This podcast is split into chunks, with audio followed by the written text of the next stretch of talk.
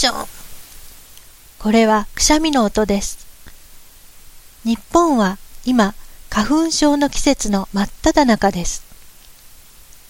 花粉症はアレルギーの一種です。原因は杉の花粉です。花粉症になるとくしゃみが出たり、鼻が詰まったり、鼻水が出たり、目がかゆくなったりします。